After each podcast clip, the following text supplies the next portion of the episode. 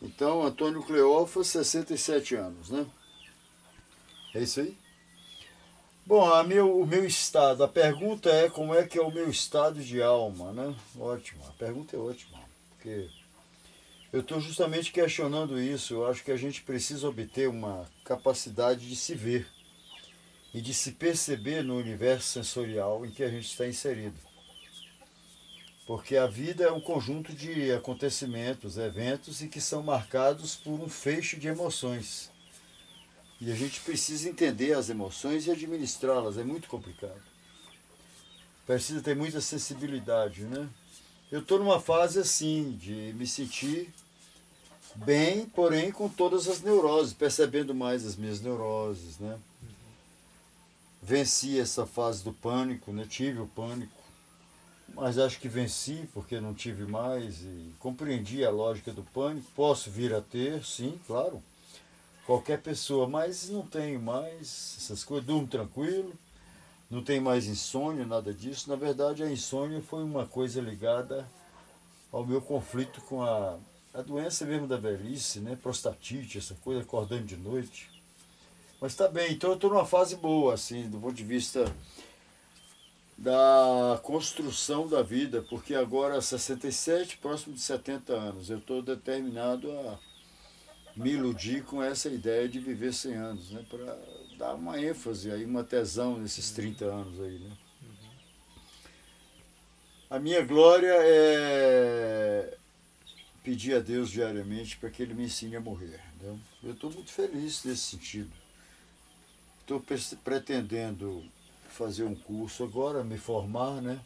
Se der certo, não sei se vai dar realmente, não sei de que sou capaz não faço noção. Eu vou tentar me formar em psicanálise para ver se eu ainda posso ajudar pessoas nesse sentido.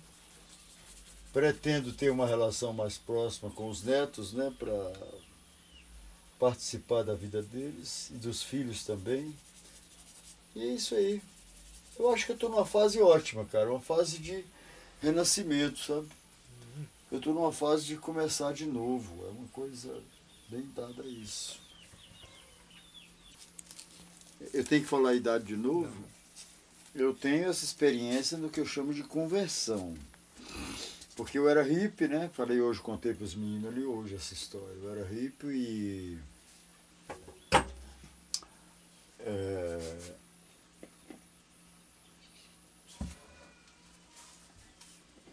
Eu, eu achava que eu estava sendo hippie. Na verdade, as pessoas, muita gente não me considerava hippie. Achava, eu era chamado hippie de Nanuque por isso, né? Hum. Porque lá em Nanuque eles achavam que eu não tinha dignidade para ser hippie, porque hippie é coisa das Américas, né? Claro, que nasceu lá na Europa, né? Mas eu fui hippie ideológico, realmente, e os caras que eu encontrei no mundo hippie, eu percebi que eles não tinham ideologia. Ninguém sabia realmente dessa ideologia, porque eles não são hippies mais. Eu não sei onde é que está esse povo. Bom, eu também não andei atrás deles. Né? Mas eu sou hippie até hoje, cara, nesse sentido. Não, não sou hippie no sentido de que a ideologia hippie não traz nenhuma novidade. Mas quando eu entrei na igreja, eu era hippie. Então, assim, o meu costume era estender o meu pano na rua até as nove da noite, oito da noite, vendia ali uns colares, umas pulseiras, ganhava um dinheirinho, enrolava o meu pano e ia embora, né?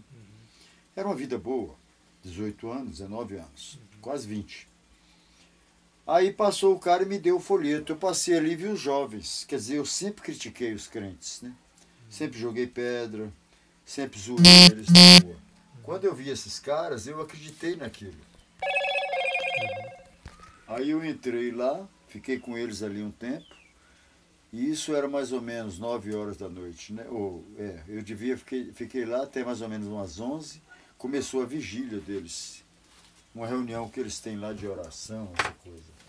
Eu entrei nessa sala de oração e me teve um, algum momento que eles convidaram a gente a orar, né? E eu me ajoelhei para orar. E aí entrei numa epifania e comecei a chorar convulsivamente. E chorei a noite toda, até de manhã, vamos dizer, até seis horas da manhã. Eu imagino que seja que já era dia claro. Hum. Então eu não vi nem passar a noite. E foram, foi muito tempo, porque eu não lembro que hora que era isso, mas devia ser, vamos dizer, meia-noite. Então foram seis horas. Eu não sei, não calculei, mas essa experiência foi marcante, porque a gente mal e mal costuma ficar num lugar parado, né? Eu nem vi passar o tempo. Eu passei chorando convulsivamente, assim, em soluços, e com a cara entre as pernas, ajoelhado, prostrado no chão a noite toda. Foi uma experiência que eu, eu, eu não esqueço. Bom, aí realmente eu, eu, eu lembro, para mim hoje, eu penso que eu sempre falei com Deus. Mas só que Deus era outra pessoa. Porque a pessoa é, para você, qualquer pessoa, aquilo que você conhece dela. E eu não conhecia Deus. Então eu lidava com ele na medida como eu conhecia. Ele era a, minha, a extensão da minha própria pessoa. E eu sempre conversei comigo mesmo. Então eu, eu falava tal, como se tivesse um homenzinho mesmo do lado falando. Sempre foi assim. Então Deus era isso e tal. Mas quando eu, aos 18 anos, eu ganhei a Bíblia, né, comecei a ler, então aí eu comecei a entender as linguagens de Deus e comecei a entender a pessoa de Deus. Logo, quando eu tive essa experiência, eu, eu estava lendo a Bíblia já há, há, uns seis meses, mais ou menos, já tinha me convertido. Tinha tido experiência muito forte na Nanuque, assim, de entrar em êxtase, de, agradecendo a Deus por aquela experiência, sabe, olhando a lua, por exemplo, e chorando, assim por dentro, porque meu coração estava estourando de impressão de sentir Deus nas coisas, e eu não tinha para quem dizer, eu não sabia dizer aquilo, só lendo a Bíblia e procurando inventar uma religião mais ou menos ao meu, ao meu tipo. Nesse tempo, os adventistas me assediaram bastante, mas eu não fui para nenhuma religião. Então, assim. Cara, eu me perdi um pouco da minha resposta. É. Então é isso. É, é, é, é, continua Essa pergunta continua na história da conversão mesmo. Porque eu relacionava com Deus assim. Deus era uma pessoa, um, um ser que eu não tinha intimidade. Mas eu sentia a presença dele tão marcante que eu começava a chorar. Assim, eu olhava a lua de noite, porque o luar de Nanuque realmente não é igual. Bom, aqui tem luas muito bonitas também. Mas lá, quando a lua, você olha a lua assim, é diferente, cara. O negócio lá é, é mais, é mais incrementado. Cara, a lua é bonita demais. Então, assim, eu lembro de impressões que eu tive, eu lembro de experiências que eu tive com, com Deus nessa época. Olhando a lua ali, sabe? Então, quando eu tive na Peniel, essa experiência realmente mudou o conceito, né? Porque aí eu acredito que isso foi um batismo com o Espírito, fogo, né? E eu passei a compreender, e aí eu comecei a ter aquela intrepidez de pregar para os outros que eu não tinha. Eu sempre tive o rompante de pregar, né? sempre quis pregar. Mas só que eu não tinha autoridade, né? Mas quando aí eu tive essa experiência, acabou, companheiro. Aí eu virei um, um chato de galocha. Todo mundo tá. Eu acho que é isso aí. A dimensão é a dimensão de você poder falar uma linguagem o seu próximo que tenta traduzir uma experiência com Deus. Sempre vai se limitar à sua linguagem, nunca é o que é na realidade. É um processo desse, porque a gente fala com Deus antes, mas é como se Deus fosse muito nominado, né? Você fica dizendo que é um, um ser, sei lá, você não, não chega a pensar realmente. Mas eu sempre lidei com isso pensando em Deus, né? Por exemplo, quando eu passei fome uma vez em São Paulo, eu tinha 16 anos, né? Eu orei a Deus e Ele me deu algumas coisas, me deu condições, melhorou a minha vida, né? Então, assim, é, essa relação tinha, mas, não, mas aí passou a ser uma relação mais nominada depois que eu entrei na PNL ali, com o pessoal, já aí o pastor vem já fala como é que é as coisas, instrui a gente de acordo, porque os caras já são estudantes da Bíblia. É a mesma coisa da ciência, né? A gente não sabe viver socialmente. Aí você tem que estudar na escola, você tem que ler os livros, né?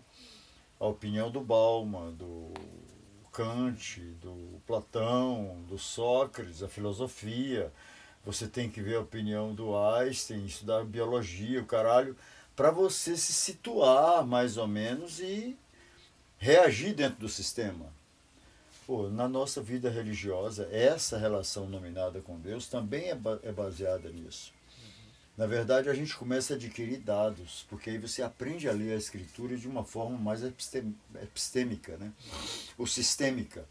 Então você vai começar a aprender coisas. Aí o meu discurso começou a se tornar mais apurado. Essa ideia de pregar na praça eu achei uma maravilha, porque eu sempre gostei desse negócio da oratória. Né?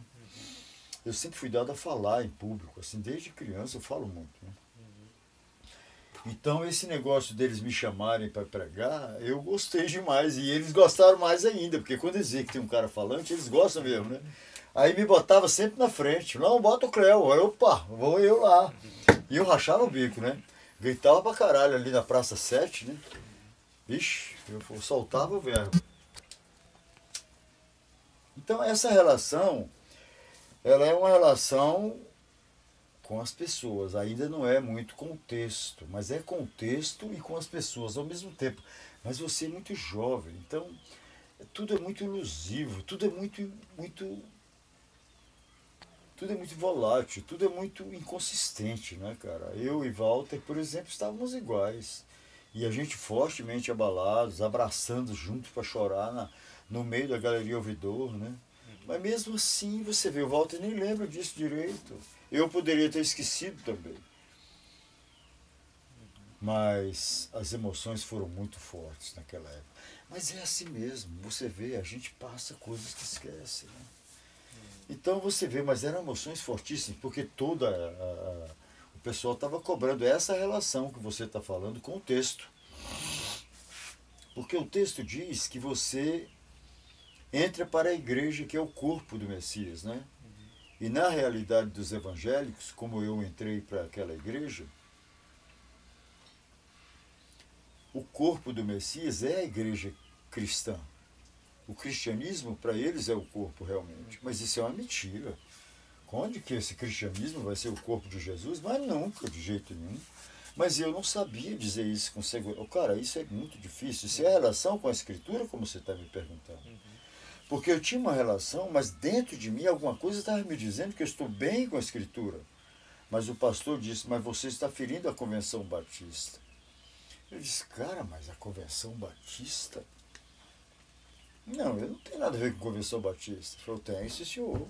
Você é convertido, você é daqui da Peniel. E eu era salariado da Peniel, obreiro assalariado formado no curso de, teologia do pastor René Feitosa, porque era chamava-se Brasil para as Nações. Em 1975 ele lançou essa faculdade. Não é bem uma faculdade, é um curso, como se fosse um mini curso, uma mini faculdade, sabe?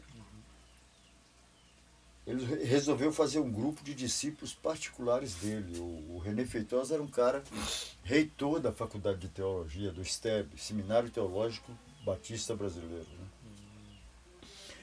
Então ele ele fez esse particular. E eu era, olha, cara, eu era o primeiro aluno da sala dele, com certeza. Com certeza. Eu vou, não gosto de falar porque sempre é ruim você falar isso. Mas é uma coisa que eu tenho que falar porque é um ponto para mim. Eu fui abençoado nisso. Porque eu não acho que ele seja um homem dono de nenhuma verdade, mas era um homem sério. Né? E, porra, ele era considerado pra caralho. E um cara que tinha uma teologia vasta. Porque você, Enéas Tonini, você já ouviu falar? Nunca ouviu falar de Enéas Tonini? Ele é contemporâneo de Enéas Tonini. Se você pesquisar, eu vou procurar na internet alguma coisa. O Enéas Tonini ensinava grego, né? Você lembra de. Você já assistiu um vídeo na internet do cara do Dr. Magnésio? Já. Você lembra da cara do Dr. Magnésio? O Ernesto Nini é mais ou menos aquilo ali. Ele me lembrou o Ernesto Nini. O Dr. Magnésio, o Ernesto Nini, é isso aí. O Ernesto Nini é o Dr. Magnésio da teologia. Pra você ter uma ideia. Ele é um cara assim, tipo um teólogo tradicional. O cara escreveu livros assim que as pessoas deste ambiente consideravam pra caralho. E o René Feitosa é igualzinho ele, era da, do nível dele, né? Então isso era muito importante, porque em vista de ter de seminários que ensinavam como Valadão, Marcelo Guimarães naquele tempo já estava ali, né? E, e estava no chinelo. O René Feitosa era um, um teólogo muito superior ao Valadão, mas ele estava junto com o Valadão. Eles se afastaram do Valadão porque Valadão se corrompeu com dinheiro. A igreja da Lagoinha era muito rica nessa época. E eles saíram e fundaram a Peniel. Eu entrei logo nessa época. Então eu lembro muito bem do começo. Eles achavam que a gente não era crente.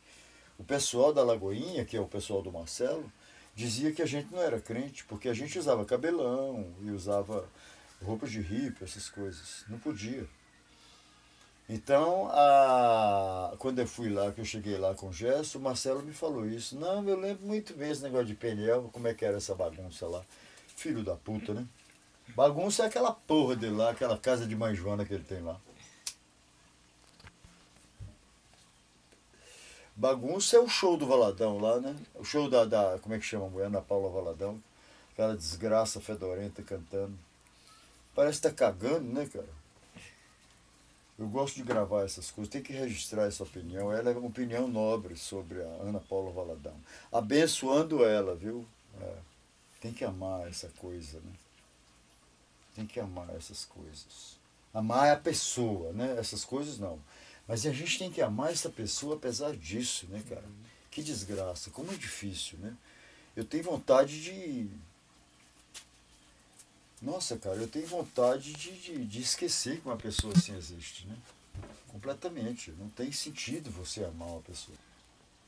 A relação com a escritura também está dentro disso, porque a minha relação com a escritura Aliás, eu quero falar isso de um modo sério, porque não está fora do assunto. Veja bem, a minha relação com a escritura, dentro dessas, desses conflitos, porque eu tive uma relação com a escritura real antes. Aí entrei na Peniel. Ora, se eu nunca tivesse tido uma relação com a escritura antes da Peniel, o pastor certamente ia me convencer, eu ia ficar com medo. Mas, cara, eu já tinha uma relação anterior. Ele não sabia, né? Aí eu falei com ele, falei, olha, eu não tenho nada a ver com a Convenção Batista. Ele falou, eu vou excluir você então. Ele falou, ele falou Cleófas, você vai ser excluído, cara. Ele não falou assim, eu vou excluir você. Não é assim. Ele não é um cara brigão. Não é, não é uma briga assim. Não é a gritaria, né?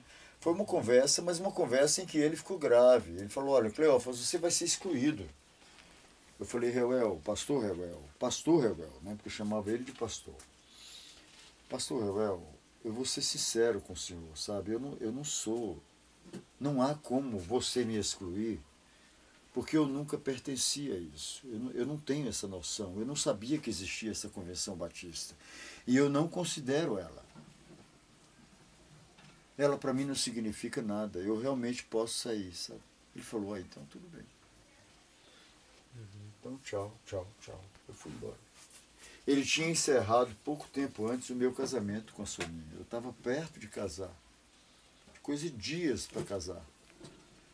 Eu ia casar do mesmo jeito que eu casei com a Anitinha, sem ter casa, sem nada. Mas eu ia casar. Ele acabou o casamento. Ele chamou ela lá no gabinete dele e falou: Olha, você deixa o Cleófas, não casa com ele. E ela obedeceu. Ela acho que casou com o mesmo cara que ela já já era antes gostava dele lá também. Não tinha nada sério. Eu achei muito bom ele ter acabado, foi ótimo. Acabou o casamento. Eu fiquei arrasado, cara. Fiquei assim, sabe, apaixonado e tal. Isso era uma, uma terça-feira. Aí quando foi na quarta, na quinta-feira, isso foi na quarta-feira, quando foi na quinta-feira, era uma quinta-feira da paixão. E todo ano, na sexta-feira da Paixão, tinha quinta, na semana uhum. chamada Semana Santa, a gente fazia o, o evento no Lar da Paz, que era um reencontro espiritual, né? E a minha presença era tradicional ali. Esse ano eu não fui. O Reuel, ele, ele. Mas isso foi antes da conversa com ele, viu? Não foi na o Reuel não foi sábio, Deus me tirou dela. Aí, depois desse evento, passado pouco tempo, acho que eu não vou falar porque a sua resposta não tem nada a ver com isso. A minha relação, é, dentro da resposta que você perguntou, ela se, ela se fortalece nisso. A minha relação com a Escritura era essa. Eu tinha já uma relação maior. Não era, ele não era a relação maior. A minha relação maior com a Escritura, no sentido de aprender, era com René Feitosa. A minha relação maior com a escritura, no sentido de amá-la, era antes deles.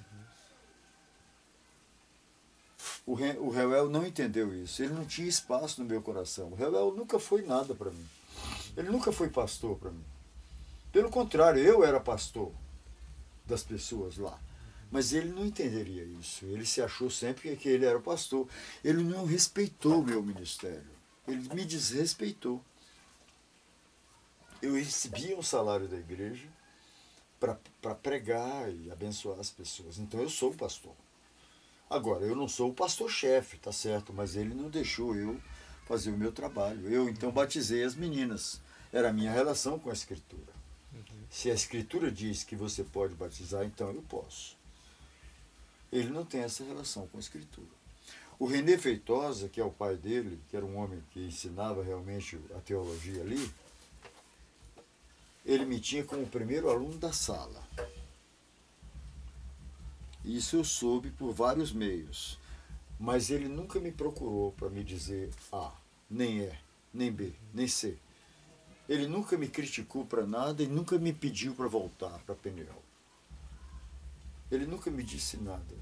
Ele me deixou. Porque de algum modo esse homem respeitou a minha decisão.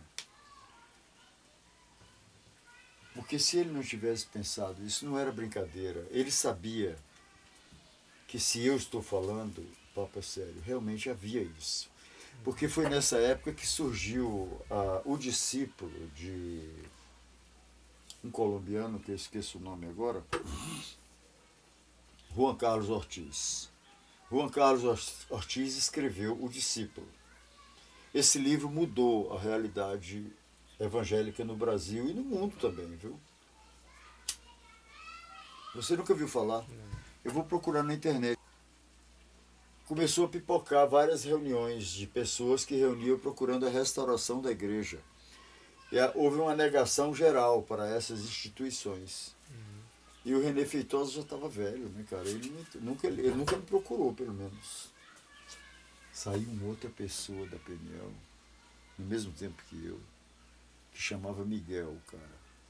O cara era um tipo de um, um professor de escola dominical, assim, da igreja, sabe? Tipo um diácono. Uhum. Mas o cara era irrepreensível. Não tinha nada para você criticá-lo. Esse cara era amado por todos, era um excelente obreiro. Ele saiu da igreja assim do nada. Falou: Não, eu vou sair, porque eu vou para o local. Eu fui no local mas não quis ficar. Então a minha relação, voltando, fechando a questão, né, era esta, era uma relação de responsabilidade e de cumprimento do texto, era uma relação já profética. Já era uma relação superior quando eu saí da Peniel, porque não era mais uma relação de gostar de ler a escritura, não, era de me mobilizar por aquele ideal profético. Então eu agora saí para realmente fazer acontecer a restauração da igreja. Foi por isso que eu procurei o Manel. Mas só que o Walter nunca participou. Eu agora percebo que o Walter certamente não conseguia entrar nesse nível de militância, né? Então ele me acompanhava, mas não, não, não estava. Aí quando nós nos separamos, ele perdeu o rumo, né? Mas aí, nesse inteirinho, enquanto eu não achei um grupo sólido para me unir a eles, como o Manel ali, né? Eu fiquei vagando em vários grupos, achando que podia ficar assim. E aí o negócio ficou meio difícil, porque eu não tinha um compromisso com ninguém. Aí comecei a reunir um dia na casa de uma pessoa, na casa da... aí conheci muitas pessoas e a vida social foi aumentando, e aumentando, e aumentando, e foi se divertindo, e foi ficando legal, e legal, e legal. E aquela liberdade me deparou de novo com a maconha. E aí eu entrei nela e acabou as pessoas lá não fumavam maconha. Então eu e Grilo fomos fumar. Aí a gente ia para os barzinhos, tomar cerveja e fumar maconha. A gente ficou mundano, né? Mas não, tem, não é certo isso. Não era isso realmente que eu queria fazer, não. Não queria andar em barzinho, nunca gostei desse negócio. Eu queria, era na verdade, ter o que a gente tem hoje, uma conversa assim, né? Dentro dessa relação da embriaguez cumprindo. Eu acho que essa resposta já deu para fechou, né? Então, realmente sempre foi um assunto que eu me interessou. Intuitivamente eu posso lhe dizer que a comunhão foi o assunto que Deus me mostrou desde o princípio. Porque eu desenhava quadros, muitas coisas eu fiz sobre comunhão. Esse negócio do pão com Walter, né, de partir o pão. Tem um quadro que eu deixei na casa dele, que eu desenhei um prego, é um cara partindo pão. É um quadro que eu gostaria de ter. Ele, ele deve saber, deve estar lá na casa. Mas é a ideia do pão, a música que eu fiz aí com 20 anos, né? A nossa vida se resume na comunhão, os irmãos, a comunhão dos irmãos. Essa música é muito é muito é muito reveladora nesse aspecto. Ela tem princípios que são princípios bem avançados, né? Eu não sei como que eu não tinha essa compreensão. Falei sem perceber o que estava dizendo, certamente. Mas essa, essa, esse assunto comunhão sempre foi muito fascinante, mas fascinante para mim. E na ideia de morar junto, já que logo depois de quatro meses eu fui morar junto com o Walter, saí da minha casa, né? E a gente formou aquela espécie de comunidade ali. Uhum. Essa vivência dentro de uma casa dividida era uma coisa interessante sobre comunhão, porque a gente formou uma sociedade ali, né? Uhum.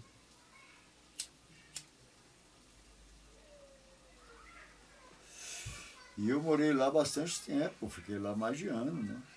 Com o Walter e com o Grilo e com outros irmãos que moravam lá também. Era uma vida boa de jovens, né?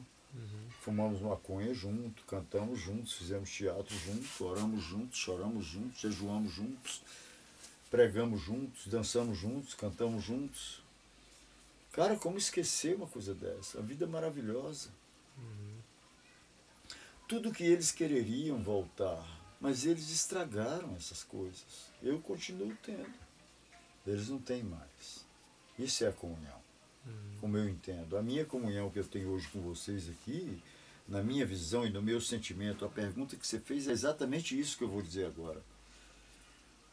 É, como é que eu me sinto dentro da comunhão? É isso aí. Essa comunhão que eu tenho com vocês aqui agora é o que eu sempre tive lá também.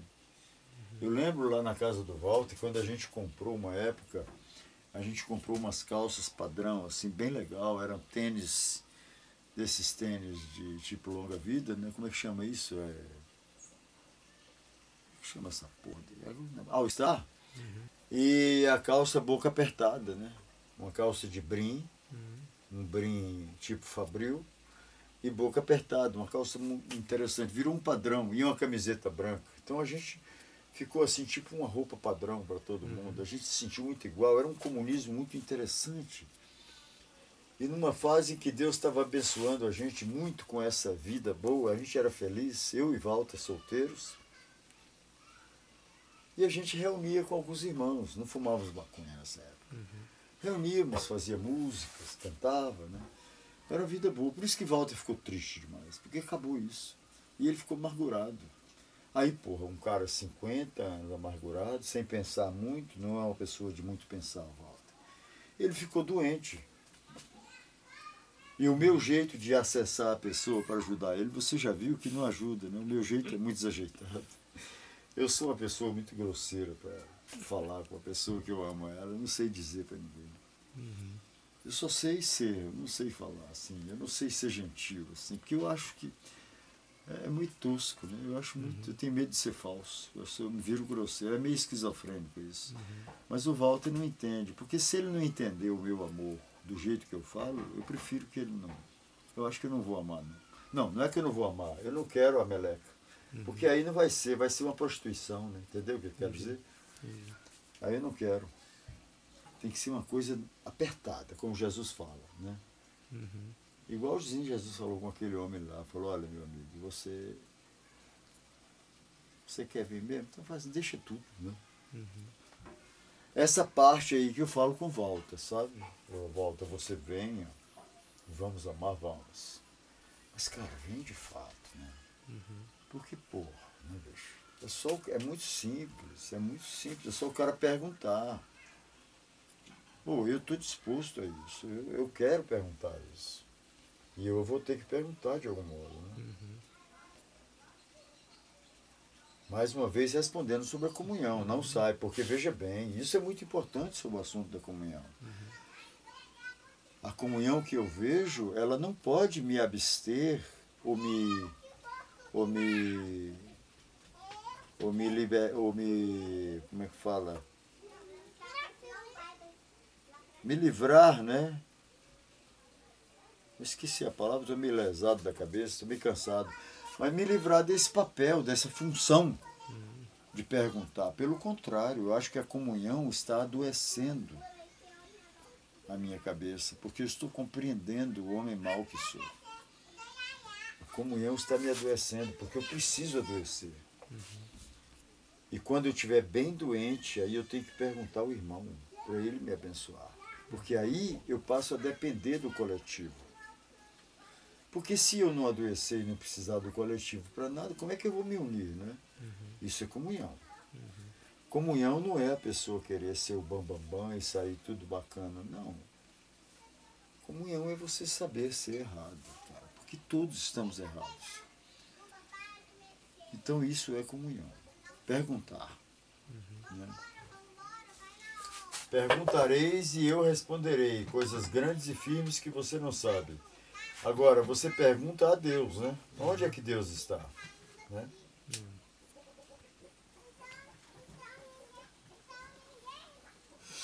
Para fechar a ideia da comunhão, a gente fecha nessa. Comunhão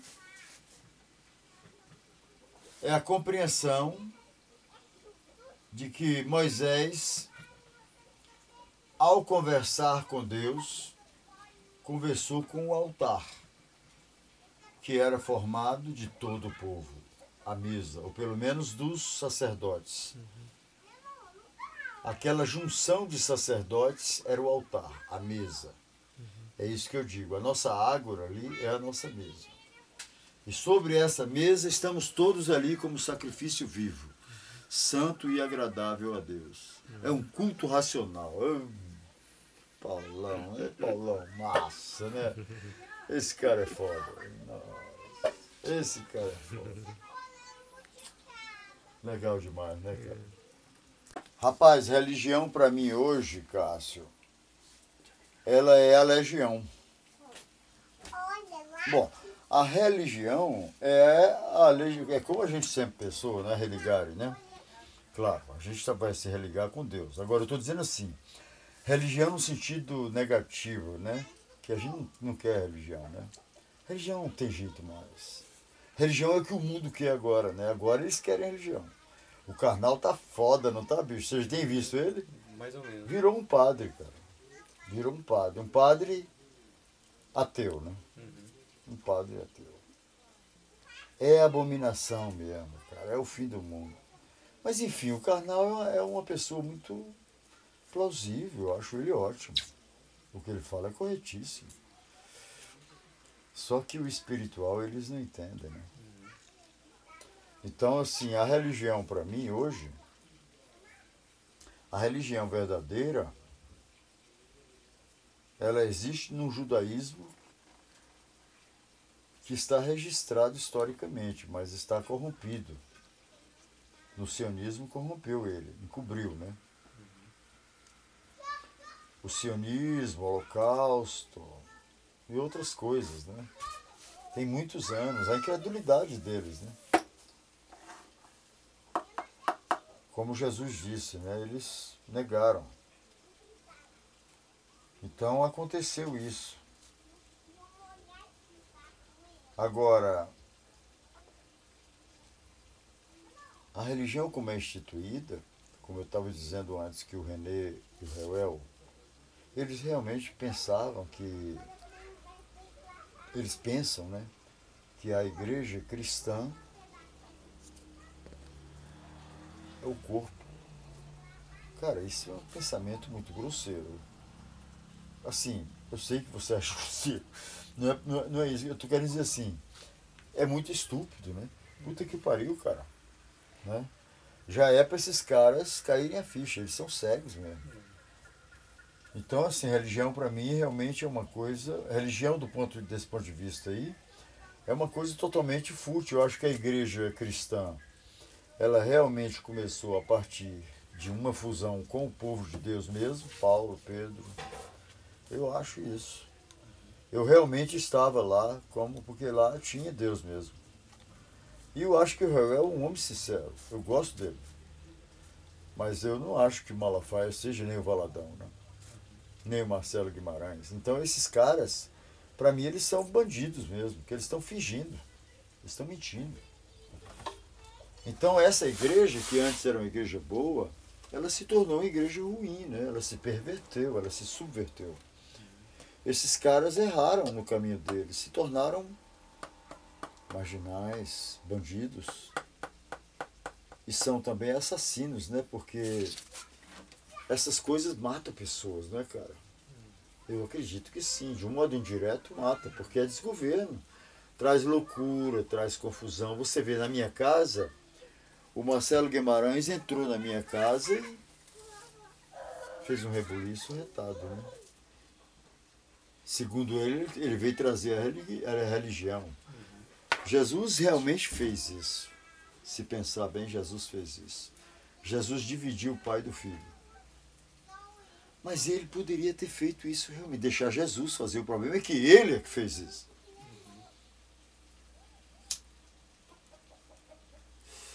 O fato é que Jesus realmente estava fazendo isso, porque ele levou o galego. Né? A religião dele é uma separação. Cara, a religião deles é falsa. Então eu acho realmente que religião é uma coisa do hoje é uma coisa mundana e totalmente fútil. Não tem sentido. A gente deve eliminar completamente. Mesmo muitas coisas a gente tem que tirar todo o ritualismo. A gente deve incentivar agora o misticismo. O problema é saber o que é misticismo. Porque isso está dentro da resposta do que é porque a religião é confundida com misticismo. Eu não quero mais para mim, hoje, eu resolvi que não quero para mim, ainda não sei se estou certo, eu estou pensando sobre isso. Eu não quero para mim a religião. Eu quero misticismo. Eu não sou mais um religioso, eu sou um místico. Eu estudo astrologia. Não é astrologia, eu estudo astronomia. Né? Eu nem astronomia não gosto. Eu estudo o movimento das massas humanas em relação ao movimento dos fenômenos celestes. Somente nesse sentido. Porque toda madrugada as estrelas brilham na minha cabeça. O galo canta e Deus tem me falado no travesseiro. Através de vocês eu compreendo a vida. Então, para mim, isso é religião verdadeira. Né? Agora, o resto é legião para militância do mal. Né? O Silas Malafaia, o Kleber. Isso aí é uma militância do mal. Eu, eu acho que nós estamos nos tornando uma militância, uma legião. Porque nós estamos nos unindo dentro dessa visão. O nosso o nosso certo não, não é visto ainda. Nós não temos um certo, porque a gente não se vê certo. Realmente não tem como se ver certo. É o único modo de você estar seguro é não estar seguro. Paulo diz: quando sou fraco, sou forte, né? Por causa disso. Então a minha insegurança agora é muito maior. Eu, tô, eu me sinto muito inseguro. Às vezes me dá ataque de choro no público. Eu tenho vergonha disso, porque eu não quero chorar em público. Eu acho pior chorar em público. Não é a religião boa chorar em público. A religião boa é aquela que é impassível. Ela é imparcial. Ela não é passional. Ela não fica atacada. Ela não fica inflamada. Não. Ela não se comove, como Davi fala. Para que não me para, para que meu coração não se comova, né? Então é isso, religião para mim é isso é você saber dominar a sua alma e não se comover com as vicissitudes da sua vida. É isso aí.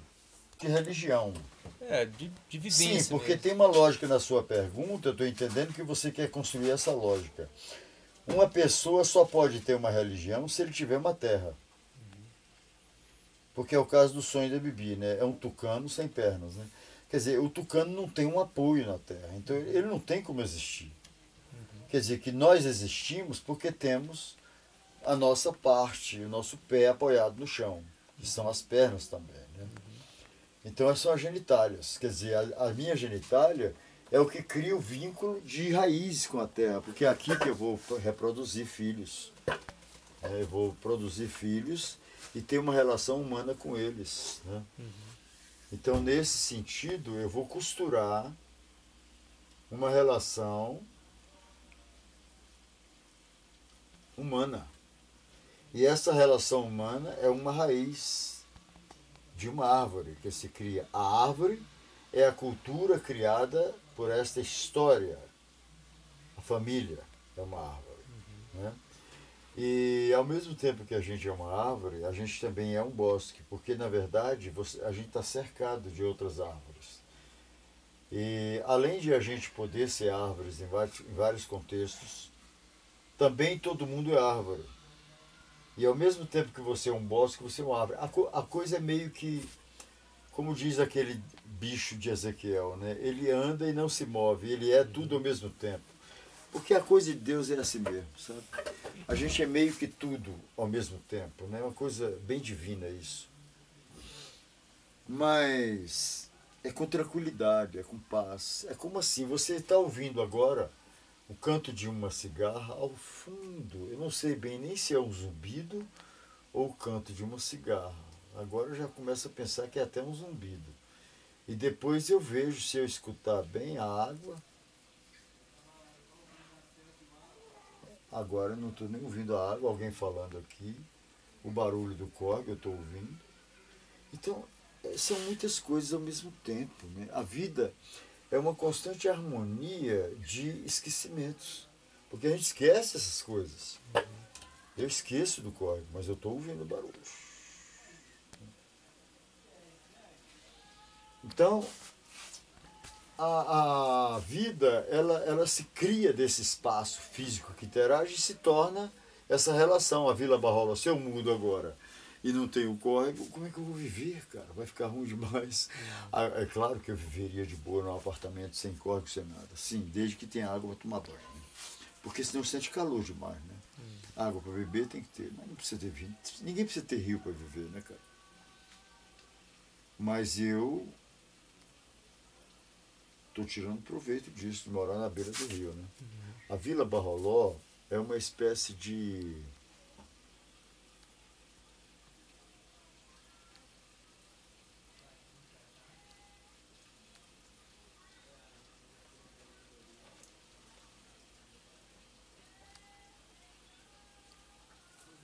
essa expressão pedaço de céu né?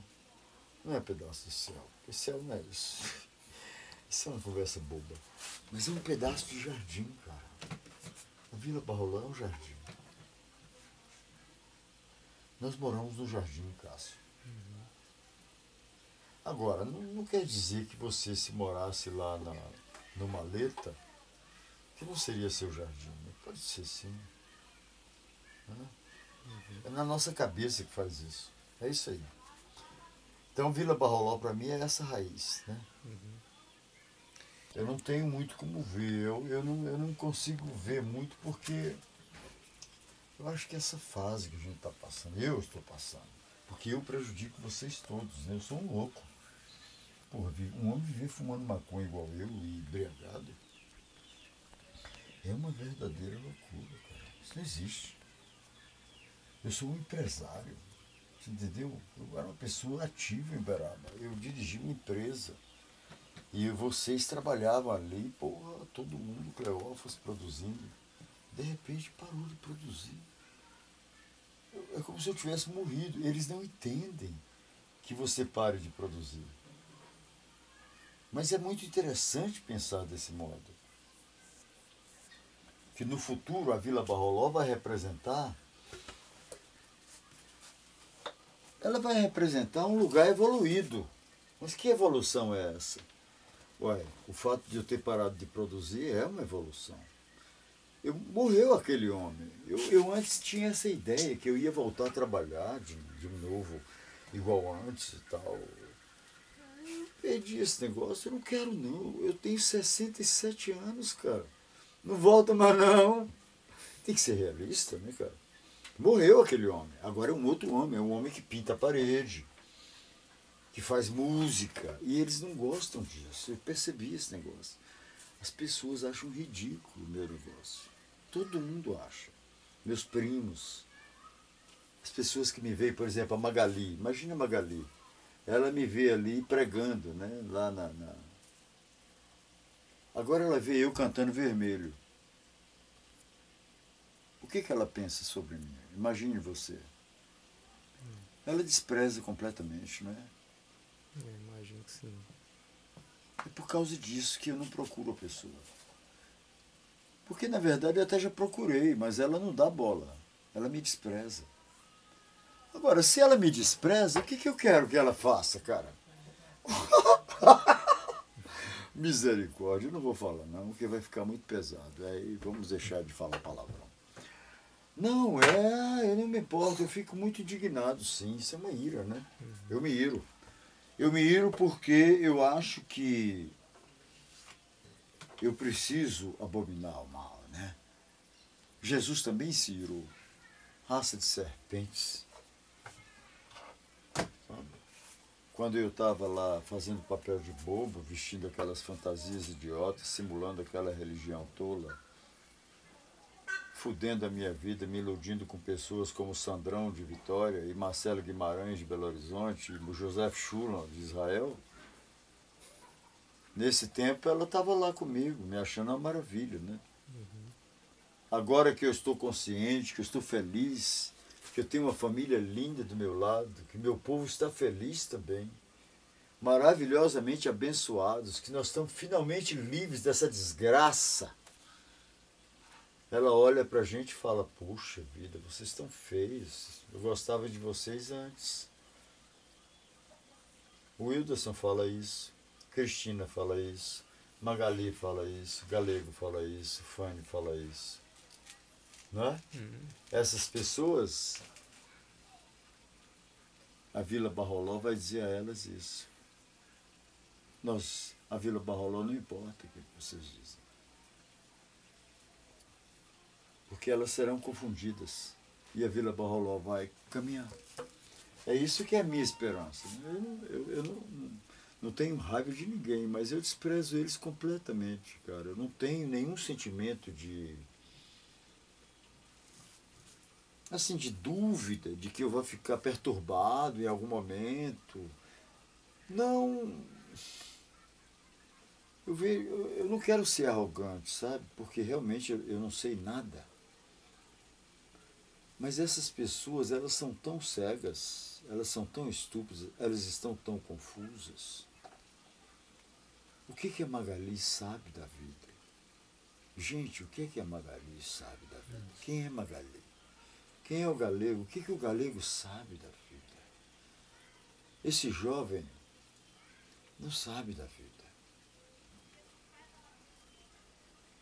Está se fudendo junto com esse Wolfram, que é uma, é uma, é é uma, é uma cobra. Está usando ele para fazer a sensualidade e ele vai gostar. E ele vai fazer um bom trabalho. Um bom trabalho. Eu acho que o galego tem talento, cara. Canta bem. Mas não tem inteligência, ele é muito burro. Então ele não sabe usar o talento dele. Talvez isso aí atrapalhe. Mas talvez não. Agora, o que importa se ele vai fazer um trabalho ou não? Porque o Wolfer é um cara piegas, né? Então, dentro daquele universo, ele vai ser valorizado. Isso é ruim para ele. Isso é ruim para ele. Se acontecer realmente. Para ele ser abençoado, Deus. Isso aí é, mais uma vez, falando do futuro da Vila Barroló ainda, né? Porque o que a Vila Barroló está fazendo é isso a Vila Barroló representa o futuro, desse modo, uhum. em que o que a gente vai se tornar será o contrário do que o galego vai se tornar. Quanto mais a gente for para um lado, o galego irá para o outro. Quer dizer, quanto mais o galego se tornar religioso e fidedigno aos rituais, nós vamos nos tornar mais anárquicos e desconstruídos. Só que agora a gente já está passando dessa fase, né? Nós já estamos construindo uma boa sociedade política. Nós já estamos construindo um grupo que não é bem um grupo, mas é tipo assim um peixe de Jonas. Um ônibus da. Um ônibus, como é que chama isso? É um ônibus de pensamento. Um ônibus bom, né? Um ônibus do jardim, ou um jardim mesmo. Nós criamos um bom jardim, Cássio. Tudo que ele vai se frustrar é quando ele cair a ficha, coitado. Ou, ou então, coitado, não. Bem-aventurado ele, né? Porque ele vai dizer misericórdia, gente, deixa eu voltar. Não suporto mais. Eu estou vivendo nesse falso jardim aqui, não suporto mais. Deixa eu voltar para o meu jardim original, não é isso? Uhum. Se ele quiser viver, é isso que ele tem que fazer. Então a Vila Barroló vai fazer isso na vida de Galego. E a Vila Barroló vai fazer isso na vida de Walter também. Isso é um pensamento que eu tenho. Você me perguntou como eu vejo a Vila Barroló no futuro. Olhe bem que você pode não estar entendendo a minha resposta. Eu sou um sujeito louco. Eu não sou uma pessoa certa. Então eu sou um alienado ou um alienista. Eu tô, sou um cara, um cara é, tipo o Lerindo, eu moro num lugar isolado, eu não tenho. O mundo gira em torno de mim mesmo. Eu vejo assim. Eu realmente acredito e creio assim. Eu vivo fazendo jus a esta fé que eu resolvi eleger no meu coração. A Vila Barroló vai levar Walter a perceber que o lugar dele é aqui. E se ele não ceder, ele vai enlouquecer. Isso pode durar anos.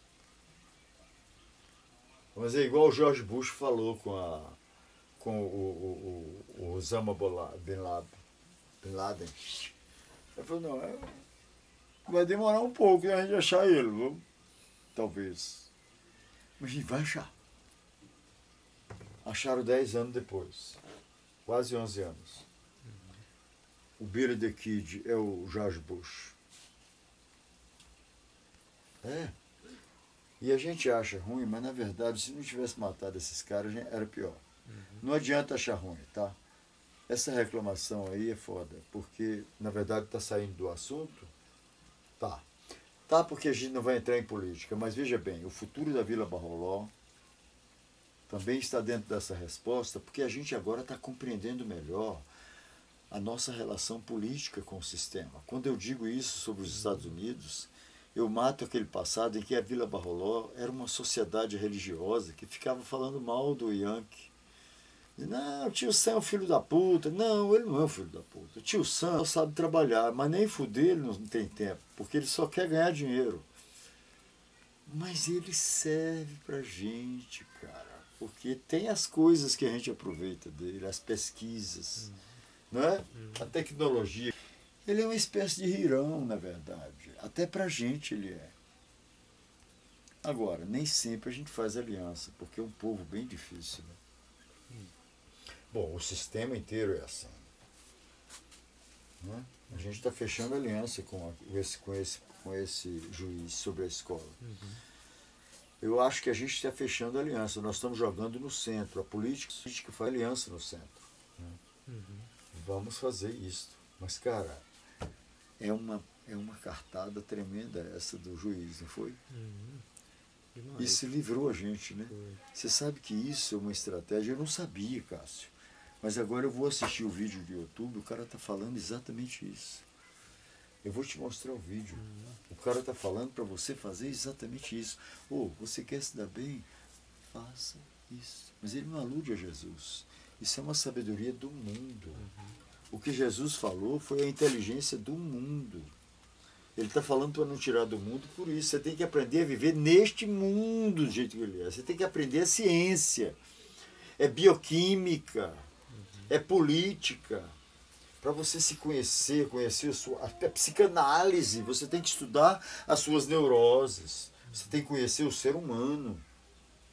Jesus estudou, cara. Não é? Jesus estudou muito, com certeza. Com certeza. Jesus parece, e tudo indica que ele estudou muito, viu? E diz realmente que ele, ele foi lá, ele ficava conversando com os sábios, né? Ele estudou assim, conversando, igual a gente. A gente não estuda assim? Caraca, bicho, olha que maravilha, Cássio. nós estamos vivendo a mesma realidade que o Messias. Cara. Olha aí, cara, isso é maravilhoso. Oh, Jesus ama a gente, rapaz. E ele deixa a gente. Cara, ele bajula a gente, sabe? Ele mima a gente. Como ele fazia com João, né? Ele deixava o João ficar encostadinho ali, fica aí, companheiro. Ele não tirava, né? A gente é assim, cara. Né? A gente ama Jesus, né? E ele ama a gente. Você vê que ele protege, cara. Ele dá a gente coisas, frutas, né? Felicidades. E faz a gente sofrer as coisas boas. Porque a gente aprende demais, cara. Olha o que a gente tem, tem aprendido com as coisas. A Torinha, como ela será? Né? Agora é duro o momento, tá passando a dureza, assim. A Esther também ali. Puta que pariu, como é que pode ser, né, cara? Eu vejo a menina assim, eu tenho dó demais, mas não pode ter dó de ninguém não, cara. A escritura fala que você não pode ter dó de ninguém. A pessoa tem que sofrer o seu processo. é isso é uma coisa que a gente tem que aprender no mundo, né? É o voo da águia. Ei, maravilha. Deus é bom demais. Cara, eu vou te falar, eu, eu amo, eu amo, eu amo as coisas. Como Deus é sábio. Eu vibro, eu piro a cabeça. Eu gosto de pular e dizer, não, tem vontade de sair correndo, sabe? É uma coisa maravilhosa demais. O conhecimento de Deus é uma coisa assim, que não dá para você pensar como é que é esse negócio. Não é? Poxa, porque, cara, olha só, rapaz. Como é que ele inventa um negócio desse, companheiro? Não é? Então a Vila Barroló, você acha que a Vila Barroló vai apoiar a Ivânia na, na próxima campanha? Eu não sei. Talvez sim, talvez não. Hã? Você acha que a Vila Barroló deve apoiar prefeitos? Talvez sim, talvez não. Eu estou achando que a Vila Barroló tem que sair da política, ficar bem mais discreta. Esse apoio do Isaac de fazer campanha, eu acho que a gente tem que começar a falar, olha, na verdade, eu vou passar esse serviço para alguém, não estou muito querendo fazer. Tchau. Eu acho que é rabo. Isaac gosta, eu acho também sério, né? Mas a gente já tem e a gente pode costurar de outro modo. Eu não sei, não estou certo. Não estou certo porque de repente a gente precisa desses negócios. É meio perigoso de eu falar.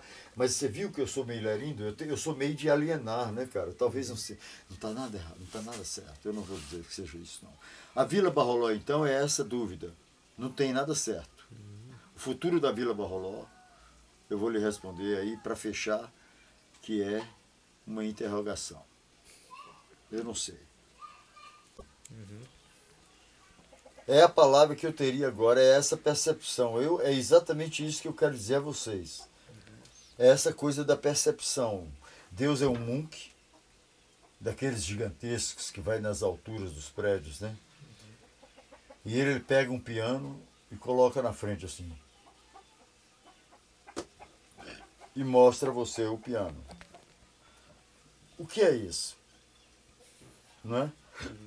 Essa percepção musical. Aí você imagina, nossa, vamos trazer a Anitinha. Vamos trazer a Anitinha, essa parte você vai ter que cortar, porque saiu meu peido aí, né, cara? Não, não vai ficar muito feio esse negócio. É, Vamos, é, é, vamos, vamos chamar a Anitinha e dar a ela o piano para ela se encher de humor com a música, né? para ela se alegrar, né? para ela fazer a história dela cheia de música. Né? Porque a Anitinha é uma pessoa musical. E a gente vai, a gente vai trazer ela para cima né? com a música. Né? E tem que ser de uma forma bela, tem que fazer uma história legal para ela se sentir pô, engrandecida com isso. Né? Eu acho que tem que fazer um, um camafeu e colocar ela no meio, igual você faz com uma moça, né? Tadinha da Nitinha, ela é uma, uma mocinha assustada de 16 anos, 17, que foi para Belo Horizonte e estava lá eu. E, e ela falou, porra, eu tô com medo, né, cara? Porque eu já namorei esse homem e ele me deu. O cara não quer nada comigo. Eu entreguei o meu coração e ele. Né? Ela se sentiu assustada, ficou com medo. E nós tínhamos tido uma conversa alguns anos atrás, muito antes dela namorar esse cara.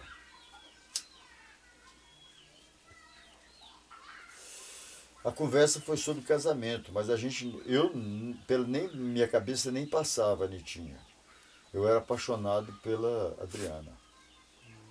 Então eu não, nem pensei nela para casar, não pensava. Aí nós conversamos sobre casamento. E aí eu falei com ela, falei, olha, eu tenho um problema com o casamento. Eu tenho um problema com a fidelidade. Eu tenho medo de não ser capaz de manter a fidelidade.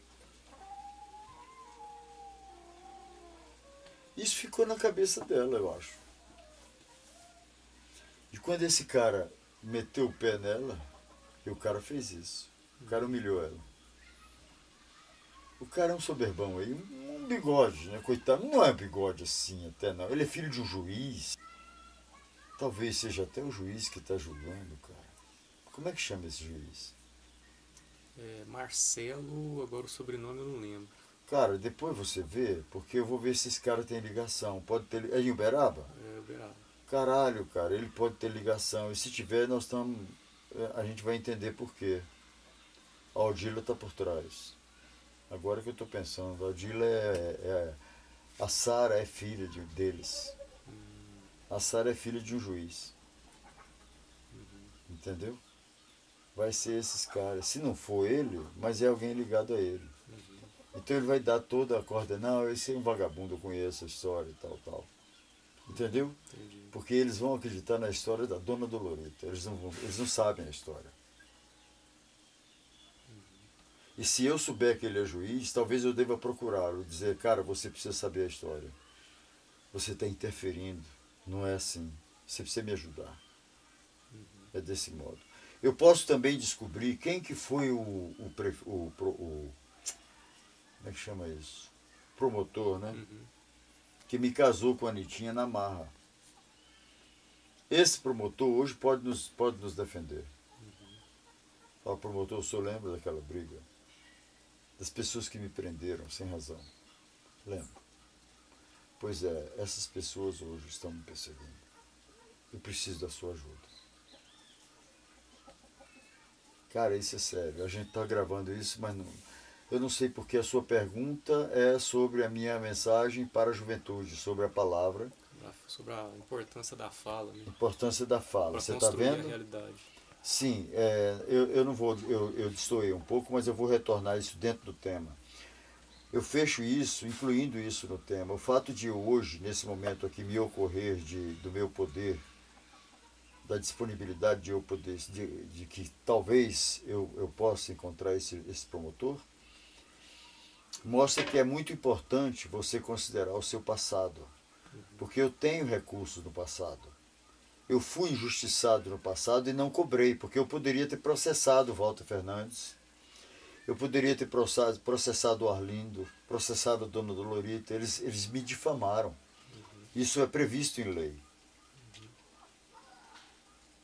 E agora, se acontecer isso, eu posso dizer que este homem aqui, esse psiquiatra, ele está me difamando. E como essas pessoas, se eu encontrar, eu posso realmente arrumar uma briga feia com eles. E aí eu vou ficar numa briga de jurídica, tipo aquela do Paulo, né? Eu vou usar isso para pregar o evangelho, entendeu? Uhum. Mas provavelmente eles não vão me dar muita bola, porque os juízes não gostam de pessoas que falam como eu. Eu não sou um escravo do sistema, né? Então a minha mensagem é essa, sobre a, a verbalização e a sua voz. Está vendo como deu certo? Uhum. Porque a mensagem é essa: você tem que ser autônomo, libertário, anarquista e ao mesmo tempo republicano fidedigno. Você tem que ser uma pessoa totalmente burocratizado, encaixado, submisso. Você tem que ter o poder de se calar diante da lei e obedecer, né, cara? Eu acho que a gente, a nossa, a nossa maior evidência de que a gente tem idoneidade para falar é o poder que a gente tem de se calar. Quando você não consegue se calar para ouvir o que a outra pessoa está dizendo, aí isso mostra que você não tem condições de falar. Independente da técnica que esteja envolvido e da sua, da sua razão nesse momento que você fala, você pode até ter razão, mas a sua razão não vai muito longe, porque você não sabe ouvir os outros. Né? Uhum. Então, segundo a escritura e segundo a prática, eu já aprendi que realmente o poder de calar é muito importante, fundamental. E foi isso que eu falei sobre, com a Torinha ali. Eu achei muito interessante dizer isso. Que todo mundo estava calado. Eu estava preocupado. Deus me deu essa sabedoria de falar isso. Eu nunca tinha pensado nisso. Porque ela estava achando ruim, como a Esther ali, né? Achou ruim eu falar com ela. Você tem que ficar calada. Ela falou, mas como que eu vou fazer? Como é que eu vou calar? E como é que eu vou falar minha dor? Você viu que, que atrevimento dela? Isso é, uma, é um coreísmo, né? É uma revolta contra a própria escolha de Deus. Então a pessoa fica brava. O choro. Então eu falo com ela: você tem que ficar calada porque todas as outras pessoas estão caladas. Elas também têm um problema. E agora? Aí a pessoa não tem como reclamar. Então, a nossa fala, na verdade, ela está muito lúcida exatamente no momento em que você se vê igual e diferente do outro ao mesmo tempo. Esse, esse é o ponto da consciência.